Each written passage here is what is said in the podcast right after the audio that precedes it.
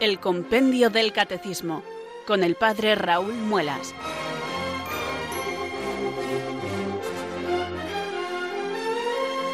Muy buenas tardes, queridos oyentes de Radio María. Son las 4, las 3 en Canarias. Aquí comienza una nueva edición del programa El Compendio del Catecismo de la Iglesia Católica. Reciban desde Talavera de la Reina un saludo muy cordial del Padre Raúl Muelas, que un día más les habla desde estos micrófonos de Radio María, la radio de la Virgen, la fuerza de la esperanza. Sed todos bienvenidos.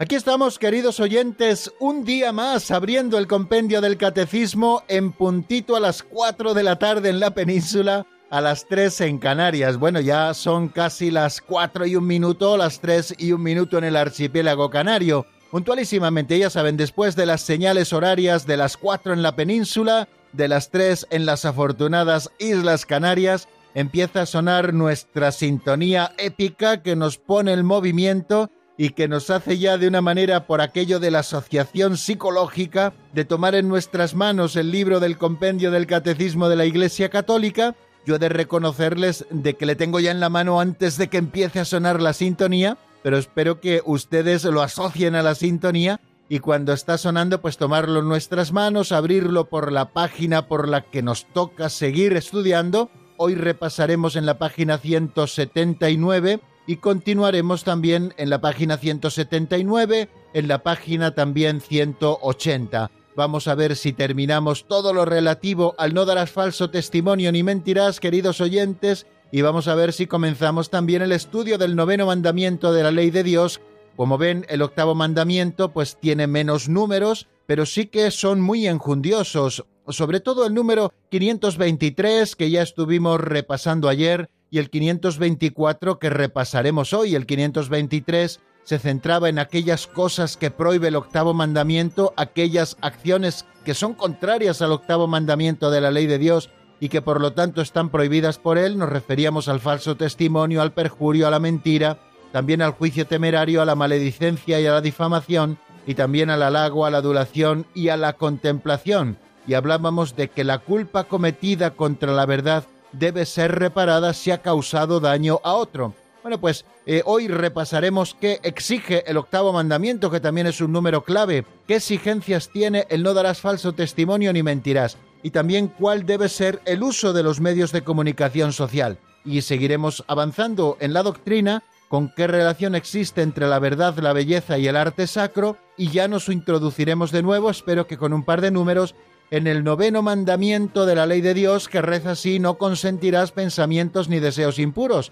Como ven, poquito a poco, y aunque no lo parezca, pues nos vamos acercando al final de la explicación de las dos tablas del Decálogo que recogen los diez mandamientos. La primera tabla que nos habla de esos mandamientos referidos directamente a Dios, primero, segundo y tercero, y la segunda tabla que nos habla de los mandamientos para con el prójimo, el cuarto, el quinto, el sexto, el séptimo, el octavo, el noveno y el décimo. Ya le vamos viendo el final, queridos amigos, al estudio de estos diez mandamientos de la ley de Dios a los que estamos dedicados en el capítulo segundo de la sección segunda de la tercera parte del Catecismo en la que estudiamos la vida en Cristo. Bueno amigos, pues ya estamos preparados después de este saludo y después de presentarles un poquito el sumario de lo que será nuestro programa de hoy, estamos preparados para comenzar de verdad.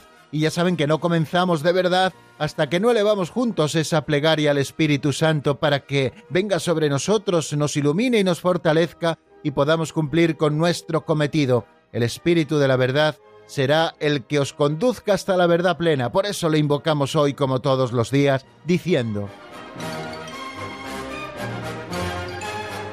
Ven Espíritu Santo, llena los corazones de tus fieles y enciende en ellos el fuego de tu amor.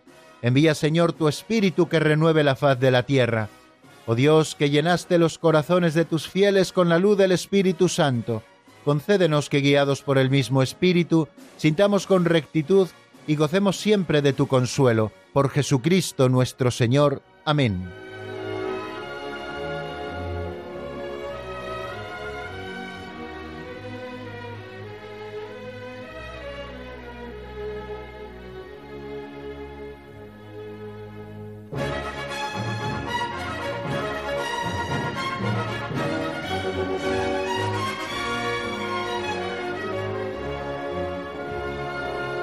Seguimos, queridos amigos, en la sintonía de Radio María. Estamos en el Compendio del Catecismo de la Iglesia Católica, una nueva edición que estamos estrenando hoy y vamos a asomarnos a ese segundo momento del programa que titulamos Pinceladas de Sabiduría. ¿Por qué lo titulamos así?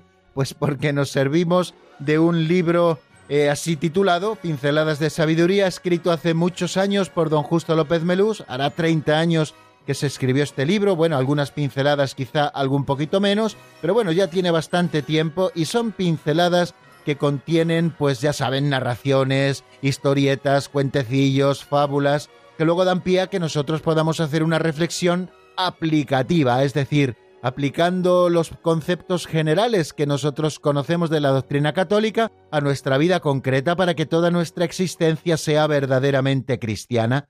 Pues vamos amigos, si les parece, a por la pincelada de hoy, siempre sugerente, ya lo verán, la vamos a escuchar en la voz de Alberto como todos los días, esta pincelada que se titula La mejor semilla.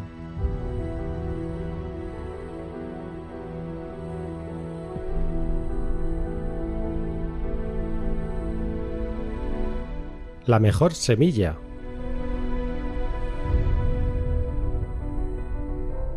había un agricultor que siempre conseguía el primer premio en la feria con su maíz. Llamaba la atención la costumbre que tenía de compartir sus mejores semillas de maíz con los demás agricultores que rodeaban sus campos. Los demás agricultores de la comarca estaban intrigados por aquella prueba de generosidad, ellos que guardaban celosamente sus semillas. No entendían que quisiera compartir con ellos el primer premio. Por fin le preguntaron por qué lo hacía, y les contestó Es por puro interés. Saben que el viento traslada el polen de unos campos a otros. Por eso, si mis vecinos cultivaran un maíz malo, mi propio maíz bajaría de calidad. Por eso quiero que solo planten el mejor maíz. Efectivamente, la calidad de vida de quienes conviven con nosotros repercute también en nuestra vida. Los hombres no son islas.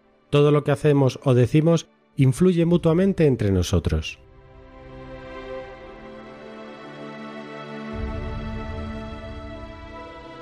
Qué curiosa pincelada, queridos oyentes, que nos viene a decir que tenemos que ser buenos aunque sea por egoísmo. Bueno, permítanme, queridos amigos, que lo exprese así de una manera pues tan poco apropiada, pero bueno, creo que todos entendemos lo que quiero decir. No es que esté llamando al egoísmo ni mucho menos, sino que aquello que nosotros sembramos alrededor al final acaba repercutiendo también en nuestra propia vida. Así que si queremos vivir bien, queridos amigos, tenemos que ser buenos con los demás. No tenemos que ser como aquellas cocineras o cocineros que cuando les piden la receta de un plato, y no me refiero a cocineros profesionales, sino que me estoy refiriendo, pues bueno, pues a cocineros amateur que cocinan para que coma su propia familia. Bueno, pues cuando a alguien le gusta algún plato de estos que hacen, pues siempre hay quien les pregunta, oye, dime los ingredientes, dime cómo lo haces. Y ellos les dicen los ingredientes, pero no todos, o no les dicen las medidas exactas para que el plato no les salga igual de bueno que a ellos, de manera que la persona siempre tenga que decir, oye, pues no me sale igual de bueno que a ti. Y al final es porque se están guardando algún ingrediente y no están compartiendo verdaderamente la receta de ese plato tan rico que haría las delicias de esa persona que le gustaría también saber cocinarlo. Hay personas que son así, hay personas que no comparten lo mejor con los demás, sino que se lo guardan para ellos mismos y con los demás comparten las obras. Y eso, queridos amigos, no está bien ni para nuestro propio interés. Eso lo pone de manifiesto el ejemplo que hemos escuchado. Ese agricultor que siempre conseguía el primer premio en la feria por su maíz. Se valoraba el maíz de todos los que quisieran presentar sus muestras y siempre el maíz de este agricultor era considerado el mejor y por lo tanto obtenía siempre el premio. Y una cosa que solía hacer este señor es repartir la simiente de ese maíz con todos los demás agricultores que rodeaban sus campos. Los demás agricultores de la comarca, como nos dice esa pincelada, estaban constantemente intrigados por aquella prueba de generosidad. Ellos guardaban celosamente la simiente que tenían y sin embargo pues aquel agricultor que conseguía el primer premio y que por lo tanto tenía el mejor maíz de la comarca, sin embargo no le dolían prendas de compartir con los demás ese maíz, esa simiente, para que los demás también pudieran tener un buen maíz. Cuando le preguntaron que por qué hacía aquello, él les dijo que lo hacía por puro interés. Él era sabedor de que el viento traslada el polen de unos campos a otros y él decía si mis vecinos cultivan un maíz malo y de muy baja calidad, pues ya saben, eso repercutirá también en mi maíz, porque el polen de ese maíz de baja calidad llegará también a mis campos y por lo tanto pervertirá un poco estas buenas semillas. Si yo reparto las buenas semillas con los demás, todos tendrán un maíz de buena calidad y el polen volará de unos campos a otros, pero no bajará para nada la calidad del maíz. Y esto que vemos, queridos amigos, a propósito del ejemplo del agricultor, lo vemos también a propósito de los hombres. La calidad de vida de quienes conviven con nosotros repercute también en nuestra vida, porque los hombres no somos islas, todo lo que hacemos o todo lo que decimos influye mutuamente entre nosotros. Tenemos que ser muy conscientes de esto. Si nosotros sabemos compartir lo mejor de nosotros mismos con los demás, esto también hará que los demás tengan buenas influencias sobre nosotros mismos. Si nosotros compartimos con los demás solamente nuestros malos humores, compartimos nuestros recelos, nuestras desconfianzas, pues eso mismo recibiremos de ellos. No sé si recuerdan aquel ejemplo de la casa de los mil espejos que en algún momento ha salido también aquí en las pinceladas de sabiduría. Aquel perrillo que entró en una casa que ponía la casa de los mil espejos. Parecía una casa abandonada, entró por un hueco de la puerta y cuando se le acostumbró la vista a esa baja luz, se dio cuenta de que no estaba solo. En realidad sí estaba solo, lo que había es muchísimos espejos que estaban enfocando para él. Al notar la presencia de otros perros, que en realidad era él mismo, empezó a sentir recelo, empezó a ladrarles, empezó a chillarles, y al final salió de allí corriendo diciendo vaya casa más horrorosa.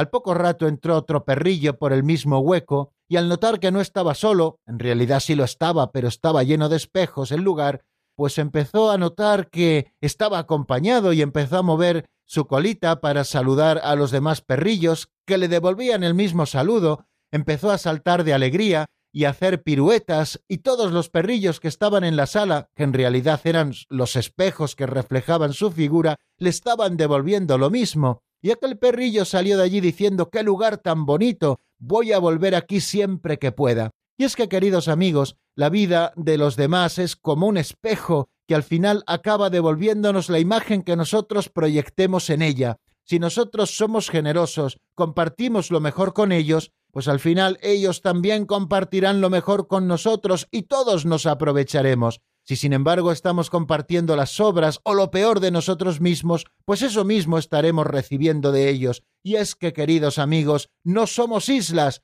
recibimos de los demás lo que nosotros les damos.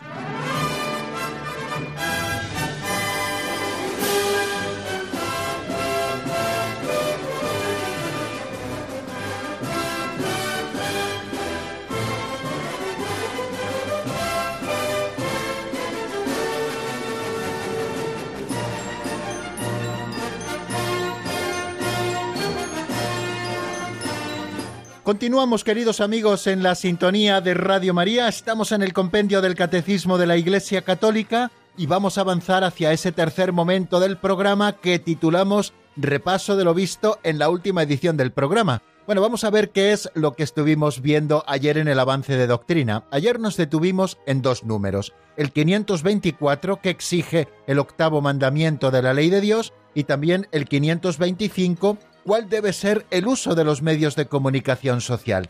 Y nos queda para hoy, para terminar este artículo dedicado al octavo mandamiento de la ley de Dios, qué relación existe entre la verdad, la belleza y el arte sacro. Bueno, pues vamos a aprovechar bien estos minutos que tenemos por delante para hacer un repaso más o menos exhaustivo de lo que estuvimos viendo ayer. ¿Qué exige el octavo mandamiento? Se pregunta el número 524, y este número 524 viene después del 523, que se ha preguntado qué prohíbe el octavo mandamiento. Nos decía que el octavo mandamiento prohíbe el falso testimonio, el perjurio y la mentira, el juicio temerario, la maledicencia, la difamación y la calumnia, el halago, la adulación o la complacencia. Bueno, eso es lo que prohíbe el octavo mandamiento, pero el 524 se hace una pregunta en positivo. ¿Qué exige el octavo mandamiento de la ley de Dios? Y nos dice textualmente el compendio que el octavo mandamiento de la ley de Dios exige el respeto a la verdad, acompañado de la discreción de la caridad. En la comunicación y en la información, que deben valorar el bien personal y común,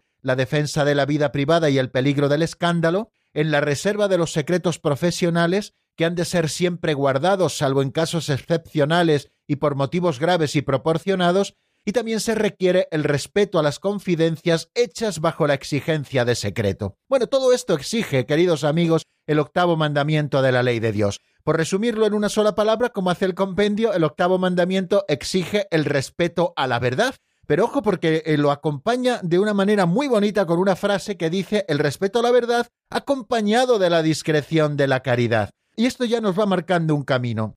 La caridad y la verdad nunca están enfrentadas, sino que han de darse siempre juntas. Hay personas que dicen, y ayer lo recordábamos, no, yo soy muy verdadero, a mí me gusta decir siempre la verdad, yo voy por derecho, yo no me callo las cosas. Bueno, pues querido amigo, a lo mejor no eres tan verdadero, sino que eres un tanto descarado, porque la verdad también requiere de la discreción como una virtud hermosa que brota también de la caridad y no todo lo que es verdadero ha de decirse siempre. Nunca podremos decir una mentira, claro que no, nunca saldrá una mentira de nuestra boca, porque eso es falsear la verdad con ánimo de engañar, pero muchas veces sí que tendremos que callar determinadas cosas por discreción de la caridad. Y además nos dice en qué campos, nos habla de en la comunicación y en la información, que deben valorar el bien personal y común, o sea, siempre que se va a comunicar algo o se va a informar de algo, debemos valorar el bien personal y el bien común, y también la defensa de la vida privada y el peligro del escándalo. O sea que esto ha de ser valorado, queridos amigos, antes de comunicar una información.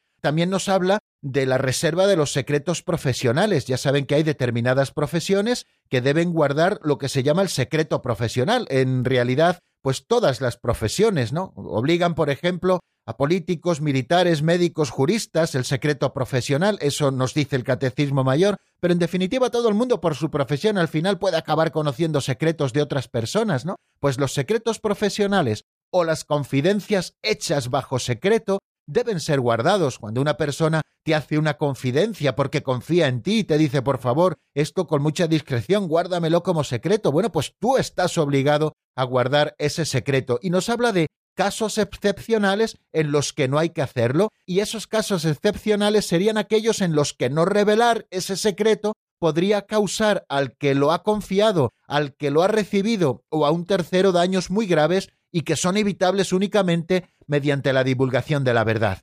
Nos habla también el Catecismo Mayor de que las informaciones privadas perjudiciales al prójimo aunque no hayan sido confiadas bajo secreto, no deben ser divulgadas sin una razón grave y proporcionada. Esto es, queridos amigos, lo que trae consigo la virtud de la discreción. Tenemos que ser hombres y mujeres discretos, que no lo van comentando todo. Hay informaciones que son privadas y que al final pueden perjudicar al prójimo. Aunque no se te hayan confiado bajo secreto, no debes divulgarlas sin una razón grave y proporcionada. Y se debe guardar, también así nos lo dice el Catecismo Mayor de la Iglesia, eh, la justa reserva respecto a la vida privada de la gente, y eso tenemos que cuidarlo mucho. La gente tiene derecho a su vida privada y a que no se estén aireando sus cosas de la vida privada por ahí, ¿no? Sobre todo me refiero especialmente a las malas, ¿no?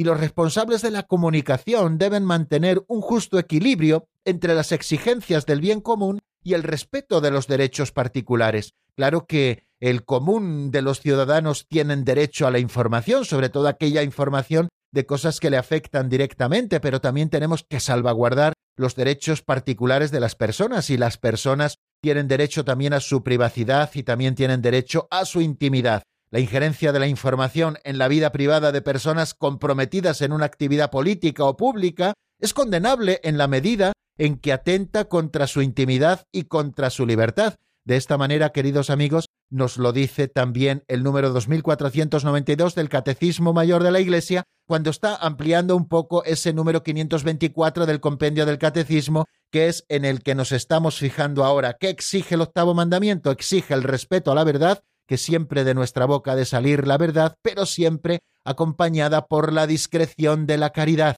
en la comunicación y en la información, que deben valorar el bien personal y común, como les he dicho, también la defensa de la vida privada y el peligro del escándalo.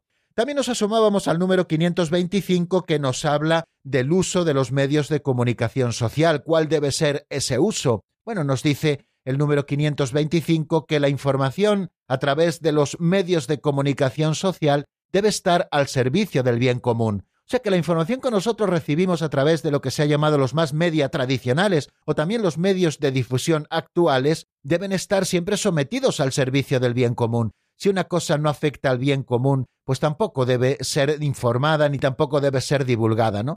Y además, esta información que se da a través de los medios de comunicación social debe ser siempre veraz en su contenido e íntegra, porque muchas veces recortamos la verdad y ya la convertimos casi en una mentira. Por tanto, aquella información que es buena para el bien común y que se da a través de los medios de comunicación debe ser siempre veraz, es decir, debe responder a la verdad de lo que ha sucedido y además ha de ser siempre íntegra, de darse toda la verdad, salvando siempre la justicia y la caridad y debe también expresarse de manera honesta y conveniente, respetando escrupulosamente las leyes morales, los legítimos derechos y la dignidad de las personas. No recuerdo si fue el Papa Pío XII quien llamó a los periodistas los notarios de la verdad, es decir, aquellos que levantan acta de lo que sucede. Bueno, pues en realidad eh, aquellos que nos ponemos detrás de un micrófono o detrás de una máquina de escribir o delante de una cámara de televisión o delante de los dispositivos móviles con los que luego divulgamos noticias a través de las redes sociales, tenemos que tener en cuenta todas estas cosas cuando estemos dando información. Debe ser una información que es buena para el bien común, debe ser veraz en su contenido y también darse de manera íntegra, siempre guardando la justicia y la caridad, y debe también expresarse de manera honesta y conveniente, respetando escrupulosamente las leyes morales, los legítimos derechos y la dignidad de las personas. Bueno, pues vamos a dejar aquí, queridos amigos, todo lo relativo a lo que ayer vimos en el avance de doctrina y que ahora estamos repasando porque vamos a ver si hoy tomamos un poquito de carrerilla, terminamos lo relativo al octavo mandamiento de la ley de Dios y comenzamos también a estudiar el noveno mandamiento de la ley de Dios. Como ya ha pasado un tiempo prudente y creo que ya podemos descansar un poquito de la palabra, yo les invito a escuchar este tema de Blas Ortega titulado Mi amigo, mi hermano, que está sacado del álbum en un segundo. Lo escuchamos y enseguida volvemos para seguir avanzando en doctrina.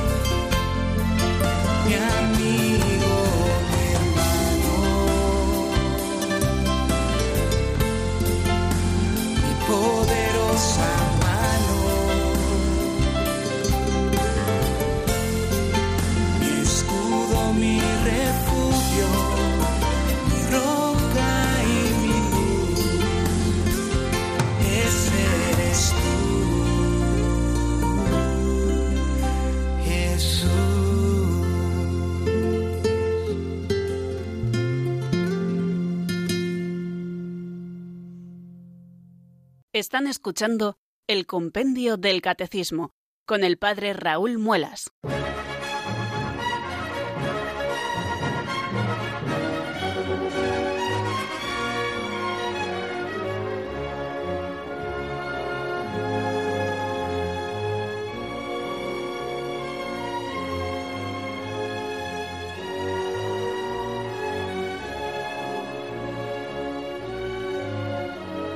Continuamos, queridos amigos, en la sintonía de Radio María. Saludo nuevamente a los oyentes que se hayan ido incorporando a nuestro programa en los últimos minutos. Recordarles, como nos hacía esa locución, que estamos en el compendio del Catecismo de la Iglesia Católica y de que les habla desde Talavera de la Reina el Padre Raúl Muelas un día más en estos días laborables, en esta franja horaria de 4 a 5 en la península, de 3 a 4 en Canarias abordamos el cuarto momento de nuestro programa, un espacio que dedicamos a seguir avanzando en doctrina. Vamos a por el último número de los que dedica el compendio del Catecismo al octavo mandamiento de la ley de Dios, no darás falso testimonio ni mentirás. Es el número 526. ¿Qué relación existe entre la verdad, la belleza y el arte sacro? Es interesante este modo de acabar lo relativo al octavo mandamiento, porque la verdad solo se expresa con palabras o puede ser expresada de otros modos. Vamos a ver qué es lo que nos dice el compendio en la voz de Marta Jara.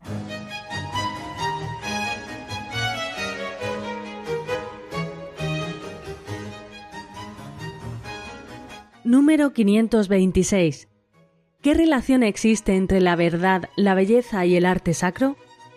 La verdad es bella por sí misma.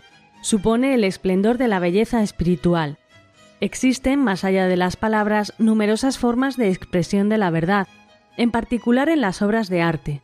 Son fruto de un talento donado por Dios y del esfuerzo del hombre. El arte sacro, para ser bello y verdadero, debe evocar y glorificar el misterio del Dios manifestado en Cristo, y llevar a la adoración y al amor de Dios Creador y Salvador, excelsa belleza de verdad y amor.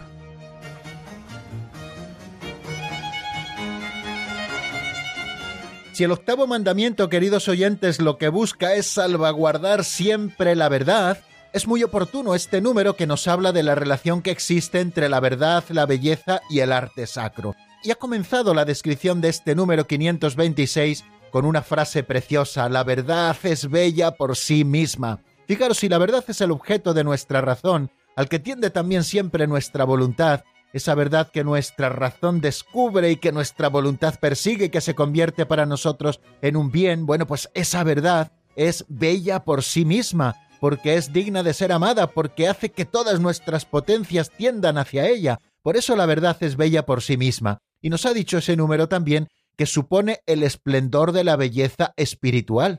Existen más allá de la palabra, dando respuesta a esa pregunta con la que yo comenzaba a introducir este número, numerosas formas de expresión de la verdad. Más allá de la palabra hay otras formas de expresión de la verdad, en particular en las obras de arte. Las obras de arte, cuando verdaderamente es arte, que no es un monumento al feísmo, que también esto se da mucho, queridos amigos, cuando son verdaderas obras de arte, pues son un monumento a la verdad, claro que sí son fruto de un talento donado por Dios y del esfuerzo del hombre. Ya saben que el artista, pues por supuesto que tiene unas cualidades especiales que Dios le ha dado, pero también tiene un trabajo impresionante que hacer en cuanto a su formación, en cuanto a sus técnicas y luego en cuanto a la realización del trabajo. aquel artista que decía espero que las musas me pillen siempre trabajando. Bueno, pues eso es precisamente porque el arte es fruto del talento donado por Dios y también del esfuerzo del hombre.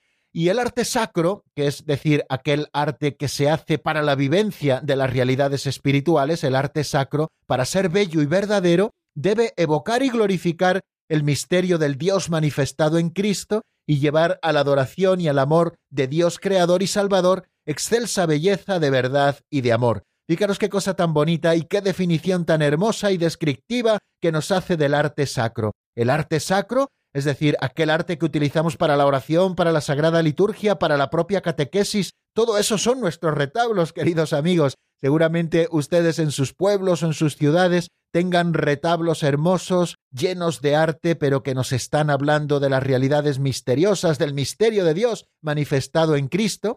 Bueno, pues este arte sacro ha de llevarnos a la adoración, es decir, adorar a ese misterio que están representando y también al amor de Dios Creador y Salvador, que es la excelsa belleza de verdad y de amor. Así nos lo ha expresado este número 526 del Compendio del Catecismo de la Iglesia Católica. Fijaros que el Catecismo Mayor de la Iglesia, cuando nos habla de este tema, dedica un apartado que lo llama Verdad, Belleza y Arte Sacro, y nos dice en el número 2500 algo tan interesante como esto. Aunque sea un poquito larga la cita, permítanme que se la diga, se la voy a leer con cierto aire para que no nos perdamos en ella, porque verdaderamente no tiene desperdicio ninguna de las palabras que aparecen aquí escritas en este número 2500 del Catecismo Mayor de la Iglesia. La práctica del bien va acompañada de un placer espiritual gratuito y de belleza moral. Tengamos en cuenta esto, queridos amigos, para perseguir siempre el bien, cuando nosotros somos buenos, y esto muchas veces lo expresamos con una frase como muy común, muy de andar por casa, ¿no? Aquel que hace el bien tiene la conciencia tranquila y duerme a pierna suelta. Bueno, esto no siempre es cierto, porque a veces hay problemas de insomnio que nada tienen que ver con la conciencia, ¿no? Pero la práctica del bien va acompañada de un placer espiritual gratuito y de belleza moral. Y nos dice que de igual modo la verdad entraña el gozo y el esplendor de la belleza espiritual. La verdad es bella por sí misma la verdad de la palabra, expresión racional del conocimiento de la realidad creada e increada, es necesaria al hombre dotado de inteligencia, pero la verdad puede también encontrar otras formas de expresión humana que son complementarias, sobre todo cuando se trata de evocar lo que ella entraña de indecible, las profundidades del corazón humano, las elevaciones del alma, el misterio de Dios. Hay cosas para las que la palabra se queda corta, queridos amigos, y aquí entra en juego el arte antes de revelarse al hombre en palabras de verdad, continúa diciendo el catecismo, Dios se revela a él mediante el lenguaje universal de la creación, obra de su palabra, de su sabiduría, el orden y la armonía del cosmos, que percibe tanto el niño como el hombre de ciencia, nos referimos al orden y a la armonía del cosmos que percibe tanto el niño como el hombre de ciencia, pues por la grandeza y hermosura de las criaturas se llega por analogía a contemplar a su autor, Así lo dice el libro de la sabiduría en el número 13, pues fue el autor mismo de la belleza quien las creó. Así también nos dice ese libro de la sabiduría. Permítanme algunas otras citas del libro de la sabiduría, especialmente del capítulo 7 y del capítulo 8. La sabiduría es un hálito del poder de Dios, una emanación pura de la gloria del Omnipotente, por lo que nada manchado llega a alcanzarla. Es un reflejo de la luz eterna, un espejo sin mancha de la actividad de Dios, una imagen de su bondad. La sabiduría es, en efecto, más bella que el sol, supera a todas las constelaciones, comparada con la luz sale vencedora, porque a la luz sucede la noche, pero contra la sabiduría no prevalece la maldad. Yo me constituí en amante de su belleza. Y es que el hombre, queridos amigos, creado a imagen y semejanza de Dios, expresa también la verdad de su relación con Dios Creador mediante la belleza de sus obras artísticas. El arte es una forma de expresión propiamente humana. Solamente el hombre y la mujer son capaces de crear arte. Por encima de la satisfacción de las necesidades vitales, común a todas las criaturas vivas, el arte es una sobreabundancia gratuita de la riqueza interior del ser humano. Este brota de un talento concedido por el Creador y del esfuerzo del hombre, como decíamos antes, y es un género de sabiduría práctica que une conocimiento y habilidad para dar forma a la verdad de una realidad en lenguaje accesible a la vista y al oído. La verdad también nos entra por la vista y también nos entra por el oído. Y ahí entran todas las obras de arte sacro, tanto las plásticas como las musicales, las pictóricas, todas, todas. El arte entraña así cierta semejanza con la actividad de Dios en la creación, en la medida en que se inspira en la verdad y el amor de los seres. Como cualquier otra actividad humana, el arte no tiene en sí mismo su fin absoluto, sino que está ordenado y se ennoblece por el fin último del hombre. Estas son palabras que el Papa Pío XII pronunció en un mensaje radiofónico allá por el 24 de diciembre del año 1955. Y el arte sacro, que es ese arte que se construye precisamente para la relación con Dios, para que nos ayude a acercarnos a Dios, es verdadero y bello cuando corresponde por su forma a su vocación propia, que es evocar y glorificar en la fe y la adoración el misterio trascendente de Dios, belleza supereminente e invisible de verdad y de amor, manifestado en Cristo, resplandor de su gloria e impronta de su esencia, en quien reside toda la plenitud de la divinidad corporalmente, belleza espiritual reflejada en la Santísima Virgen Madre de Dios, en los ángeles, en los santos, y es que el arte sacro verdadero lleva al hombre a la adoración, a la oración y al amor de Dios Creador y Salvador, Santo y Santificador. Por eso la Iglesia cuida mucho, lo deben hacer los obispos personalmente o por delegación, de vigilar y promover el arte sacro, tanto el antiguo como el nuevo, en todas sus formas, y apartar con la misma atención religiosa de la liturgia y de los edificios de culto todo lo que no está de acuerdo con la verdad de la fe y la auténtica belleza del arte sacro. Pues aquí dejamos, queridos amigos, todo lo referido a este número último que nos habla de la relación que existe entre la verdad, la belleza y el arte sacro y que es como el broche de oro a lo que hemos estado viendo sobre el octavo mandamiento de la ley de Dios, no darás falso testimonio ni mentirás. Pues queridos amigos, todavía tenemos tiempo por delante. Vamos a comenzar a estudiar el noveno mandamiento de la ley de Dios. ¿Qué dice el noveno mandamiento de la ley de Dios? Lo encuentran, queridos oyentes, a partir del número 527. No consentirás pensamientos ni deseos impuros. Bueno, pues vamos a estudiar el primero de esos números, el 527, que se está preguntando qué exige el noveno mandamiento. Cuando nos dice no consentirás pensamientos ni deseos impuros, ¿qué está exigiendo este mandamiento? Escuchémoslo en la voz de Marta Jara.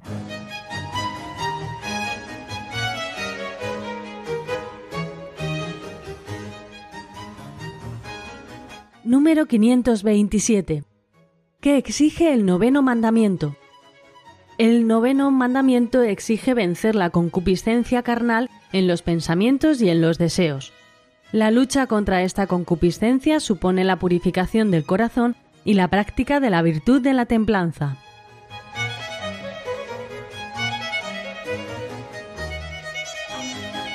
Acabamos de escucharlo de una manera muy sucinta, pero de una manera muy precisa. El noveno mandamiento exige vencer la concupiscencia carnal en los pensamientos y en los deseos. La lucha contra esta concupiscencia supone la purificación del corazón y la práctica de la virtud de la templanza.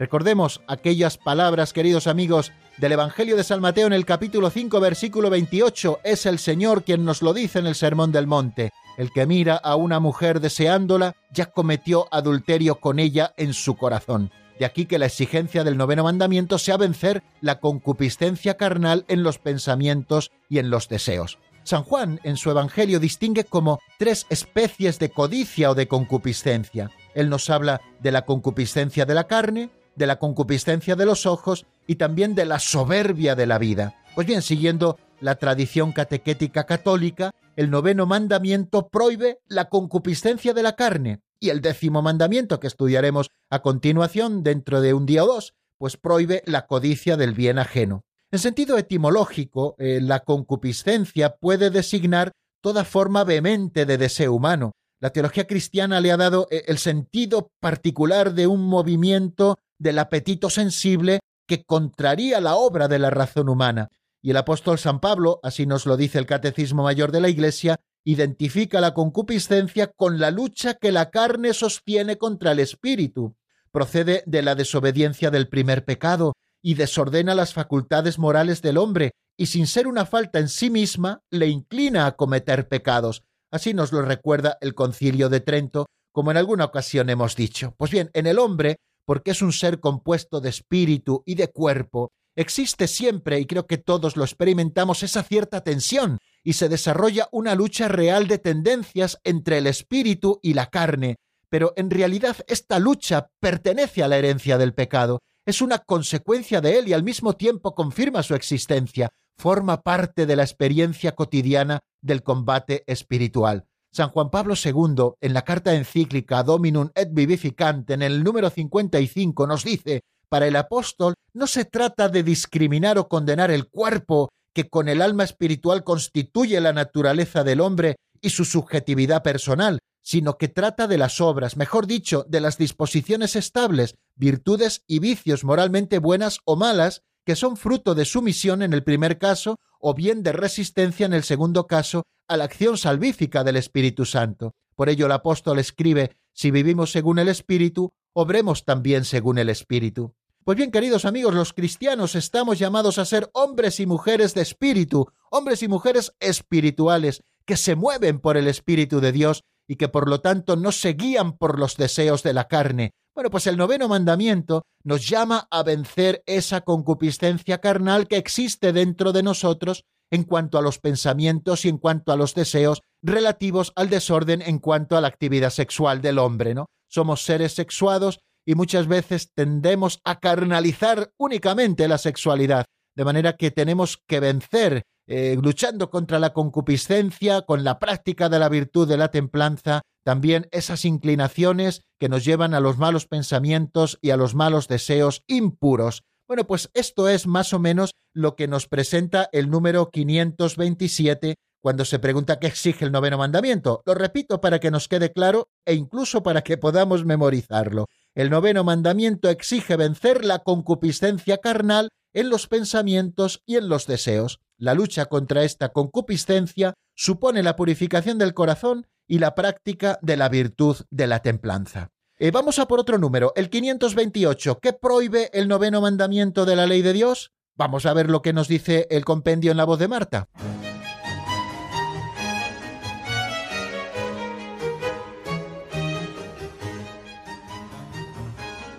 Número 528. ¿Qué prohíbe el noveno mandamiento? El noveno mandamiento prohíbe consentir pensamientos y deseos relativos a las acciones prohibidas por el sexto mandamiento.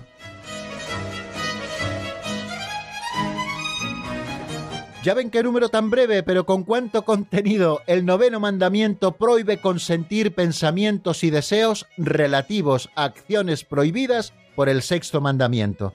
¿Cuáles son esas acciones prohibidas por el sexto mandamiento? Bueno, pueden darse una vuelta por todo lo que nos dice el compendio a propósito del sexto mandamiento, no cometerás actos impuros, pero yo quiero poner un poquito la atención o el foco en el número 492, cuando se preguntaba el compendio, y así lo estudiamos, cuáles son los principales pecados contra la castidad.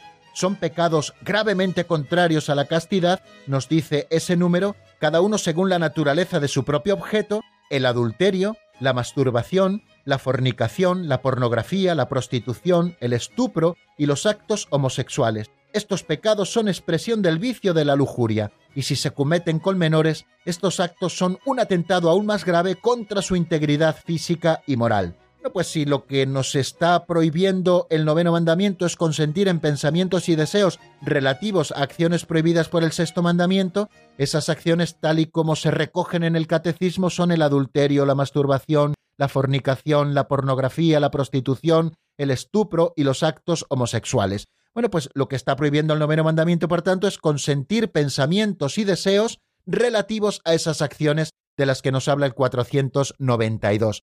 Pero ojo, que no es lo mismo sentir que consentir, que nos pueden sobrevenir pensamientos de cualquier tipo y en cualquier momento, incluso en los momentos más sagrados, pero sentir, es decir, el que te vengan esos pensamientos, no significa que nosotros estemos consintiendo en ellos. Consentir es otra cosa. Consentir ya es un movimiento de la voluntad que consiente en esos pensamientos y en esos deseos, en este caso impuros, relativos a acciones prohibidas por el sexto mandamiento.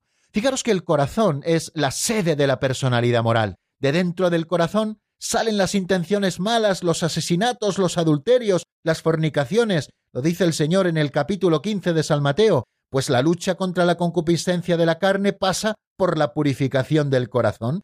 El pastor de Hermas decía, mantente en la simplicidad y en la inocencia, y serás como los niños pequeños que ignoran la perversidad que destruye la vida de los hombres.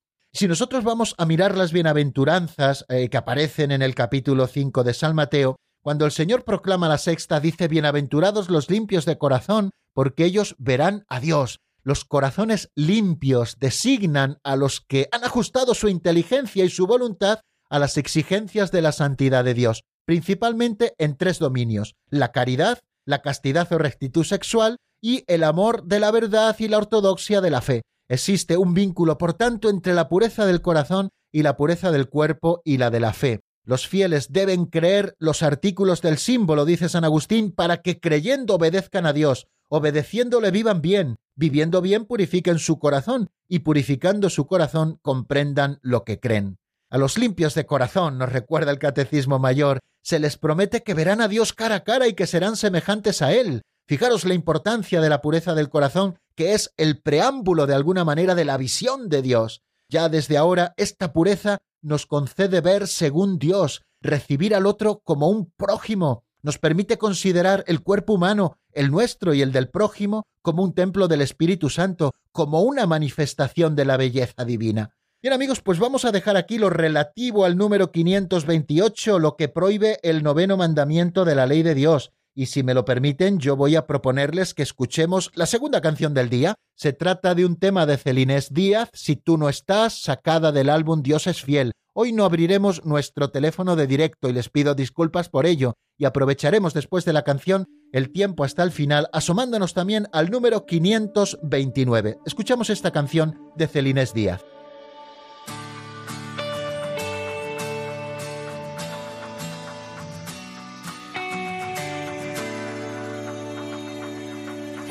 muy lejanas, por valles y montañas, busqué tu rostro sin saber que estabas junto a mí. La luz de tu mirada atravesó mi alma, guió mis pasos al encuentro de tu amor. Si tú no estás junto a mí, yo sé.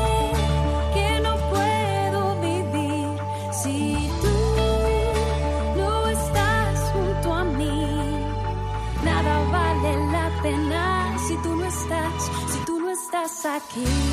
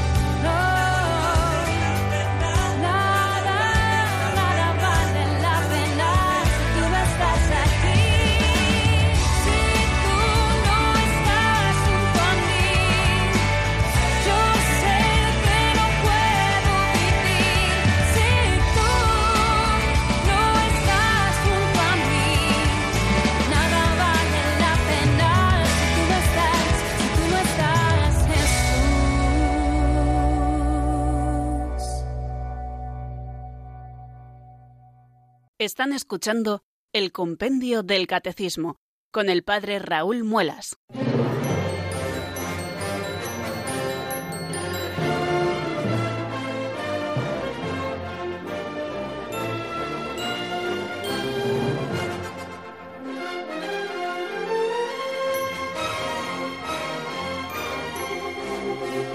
Y aunque no nos quedan muchos minutos, sí nos quedan los suficientes para asomarnos al número 529, cómo se llega a la pureza del corazón, de la que estamos hablando a propósito de este noveno mandamiento de la ley de Dios, no consentirás pensamientos ni deseos impuros. ¿Qué nos dice el compendio? Lo escuchamos enseguida.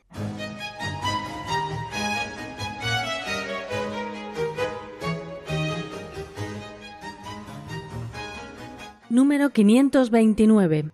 ¿Cómo se llega a la pureza del corazón?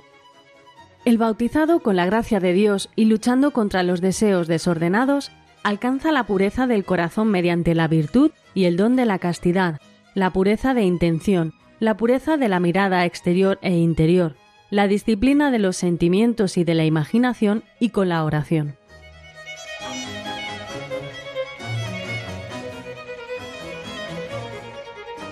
Fijaros amigos, qué interesante es el número 529, el bautizado con la gracia de Dios y luchando contra los deseos desordenados, tenemos que saber compaginar siempre las dos cosas, la gracia de Dios, que es la que nos va a traer el éxito en la lucha, pero también nuestro propio esfuerzo para colaborar con la gracia. Con la gracia de Dios el bautizado y luchando contra los deseos desordenados, alcanza la pureza del corazón mediante la virtud y el don de la castidad. Fijaros que también a la castidad la define como una virtud, es una virtud, claro, por supuesto, de esas virtudes que están dentro del ámbito de la virtud de la templanza, pero también es un don de Dios, que Dios nos permite vivir así. Pues bien, mediante la gracia de Dios y luchando contra los deseos desordenados, el bautizado alcanza la pureza del corazón mediante la virtud y el don de la castidad, la pureza de intención, tan importante y necesaria siempre en nuestra vida, la pureza de la mirada exterior e interior, la disciplina de los sentimientos y de la imaginación, y también con la oración. Es, queridos amigos, el combate por la pureza. Nunca tenemos que olvidar que la vida cristiana tiene también una dimensión de milicia, de lucha, de combate. Tenemos que librar el combate para vivir la santa pureza, como han dicho siempre los clásicos, y como hemos de vivir siempre en la Iglesia cada uno de los bautizados. Y es que el bautismo confiere al que lo recibe la gracia de la purificación de todos los pecados, pero el bautizado debe seguir luchando contra la concupiscencia de la carne y también contra los apetitos desordenados, y lo hace con la gracia de Dios, y gracias a esta gracia de Dios puede conseguir que esta lucha sea un éxito, no por las solas fuerzas, sino por la gracia de Dios, que es la que nos traerá el éxito. Y con la gracia de Dios lo consigue mediante la virtud y el don de la castidad, pues la castidad permite amar con un corazón recto e indiviso, mediante la pureza de intención, que consiste en buscar el fin verdadero del hombre. Con una mirada limpia, el bautizado se afana por encontrar y realizar en todo la voluntad de Dios. Ahí reside precisamente la pureza de intención.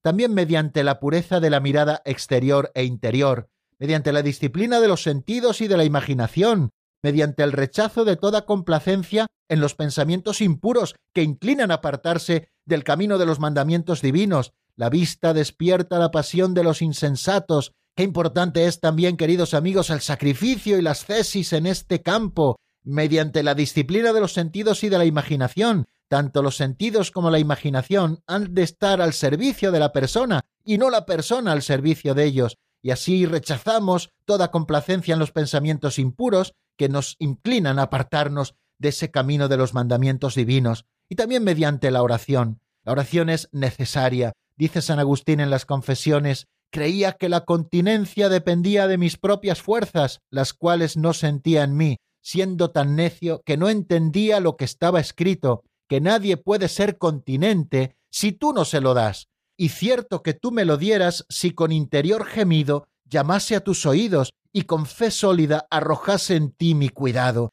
Por eso tenemos que orar, queridos amigos, para tener un corazón puro, San Agustín nos lo dice de una manera preciosa en el libro de las confesiones, como hemos escuchado. No depende la continencia de nuestras propias fuerzas solamente, depende sobre todo de Dios. y por lo tanto tenemos que pedírselo a Dios, que Él nos dé la fuerza necesaria para poder vivir castamente, para poder vivir la pureza del corazón. Pues amigos, vamos a dejar aquí todo lo de este día porque ya se nos acaba el tiempo. Si se dan cuenta, hemos hecho un gran sprint, asomándonos a cuatro números. Les deseo una feliz tarde y mañana, si Dios quiere, a la misma hora, las cuatro en punto, en la península, las tres en Canarias, volvemos a encontrarnos para abrir juntos el compendio del Catecismo de la Iglesia Católica. La bendición de Dios Todopoderoso, Padre, Hijo y Espíritu Santo, descienda sobre vosotros y permanezca para siempre. Amén. Hasta mañana, si Dios quiere, amigos.